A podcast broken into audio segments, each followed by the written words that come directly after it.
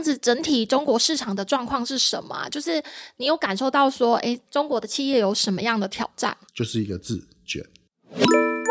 快速了解品牌行销贸易的小知识，轻松获得工作生活平衡的大智慧。速速听普拉，欢迎来到速速听普拉。大家好，我是主持人阳光班老师 Kiki。哎，大家是不是觉得说，二零二四的新的行销规划都做好了吗？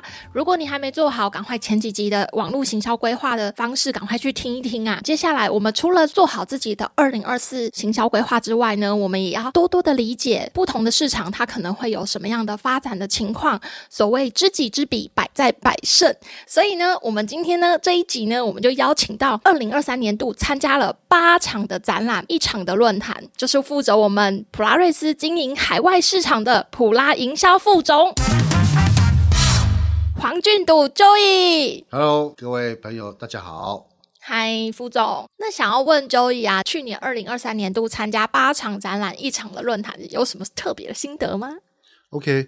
首先，二零二三在中国大陆的展览是非常多的哈，其他的更多 local 的展会更多，呃，累计加起来大概有二三十场部分。那为什么会这么热？就是因为连续三年的疫情，国内的展览是趋近于零的部分哈，所以是从二二年的下半年开始，展览才开始复苏，所以整个二三年是属于非常热的部分，线下的活动是非常热的，不只是说在国内部分。国外部分也很多哈，因为本身大陆就是一个很大的内需市场，包含它的也有很多的国外订单，所以他们也希望说这些展览也要找到一些外国的买家进来。所以我刚刚说了，我们会去参加的展览都是会有外商会来参观跟参展的部分，所以我们还是精挑过的。所以疫情结束之后，所有的活动开始热络啊，那呃导致这种状况。这样子八场展览跟一场论坛，全部都是在中国，是吗？对，是的。哦，oh, 那这样子整体中国市场的状况是什么？就是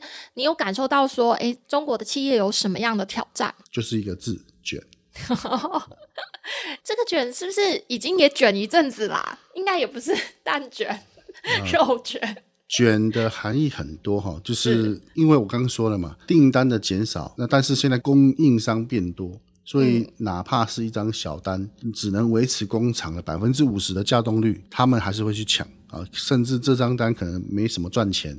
只要有办法付起房租跟人员薪资，就大家在竞价、筑底竞争，或是恶性竞争。那这个词呢，跟大家科普一下，它是从二零一八年就开始会内卷这一词。就中国他们认为说，哎，用这个字来形容他们的市场现况，还蛮符合的。在就以你的看法当中啊，中国的塑橡胶行业有哪些变化呢？这个部分哈，以设备商来讲的话，本地的品牌正在崛起哈。因为纵观这几年来，中国大陆的产品跃升能力很很快。那再一个是这几年来开始注重品牌的再造，所以在这个部分崛起的非常快。然后可以做国产替代的部分，就用国产替代。那另外一个是他们也积极进军海外，所以海外的部分在一些要求性价比的地区，要比如说亚洲、呃拉美或者是东欧地区，都会采用中国制的产品。所以他们这这几年来成长速度非常快，同时间技术也不断的更新迭代，嗯，所以说这是一个积极向好的部分。那我非常好奇，那个中国厂商他们是什么样的契机点跟什么样的动机，让他们想要再去经营所谓重视自己的品牌跟形象？因为以往我们的印象当中，譬如说 Made in China，可能在这部分不是那么的鲜明啊。那它到底是因为什么事情开始大家重视这个品牌形象？这个状况其实都是很好对标的，因为大陆有很多头部的厂商哈，那营业规模也大，然后产品输出也多。同时，技术也不断更新迭代，所以他们同时在对标着他们的同行业的欧洲厂商，所以他们会觉得说，我卖那么多产品，毛利没有跟上去，所以他们开始注重自己的品质、品牌，还有售后服务部分，所以这个部分渐渐的被终端客户认可，所以他们也很在意说，哦，我们的产品不再是二三十年前的那种 Made in China 产品，就是很差，现在的产品都是从堪用。到现在可以取代好用这样取代很多欧洲不想做的案子，他都能做。嗯，哦，了解。然后刚好就是趁着现在的时势，然后赶快再去精进这样。是应该应该这么讲。这几年来，设备商同时也变多了，刚好这两年来成长的速度变慢，对，所以市场会变成一个大洗牌的状况，尤其是在二三年度到二四年，甚至今年年底都有可能会。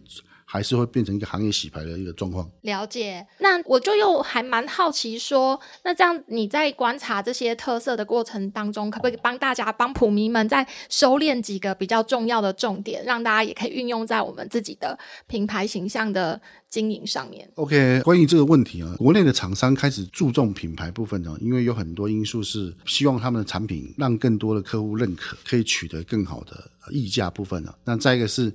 他也，他们也知道说，他们没有把品牌做好跟经营好部分，他们会沦落到二线品牌或者是三线品牌，因为就是比差价而已。那这个部分，现在全球的追兵很多哈，包含土耳其的设备也出来了，印度设备也出来了。如果只是沦为价格战的厂商，这些厂商是活不久的。所以唯有做出自己公司特色的产品跟自己的品牌，路才能走得久，走得远。这也是大陆厂商。在经营二三十年来的市场厮杀，走出自己的结果。他们对标都是这些国际大厂。嗯，那国际大厂有什么？就是高毛利、高技术、嗯，高品质。所以他们先去模仿国际大厂吗？所有的进步都是由模仿开始。哦，了解。所有的进步都是从模仿开始，嗯、然后从模仿之中走出每个公司不同的路。对，是是，这个是不是说模仿是错的？因为它是对的部分。然后我怎么从模仿中找出我的特点？嗯，那因为有些产品，欧洲人有欧洲人的优点，亚洲有亚洲的优势。对，所以这个部分我们看到别人的优点，我们要学习。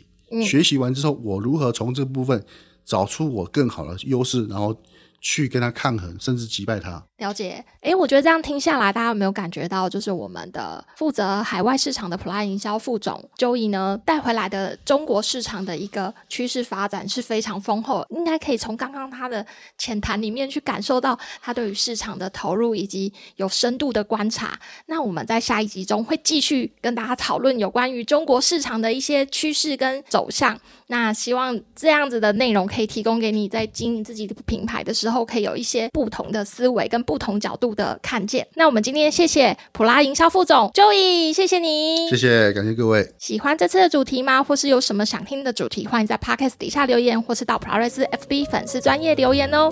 速速听普拉，我们下次见。我们每周三更新哦，记得按赞哦。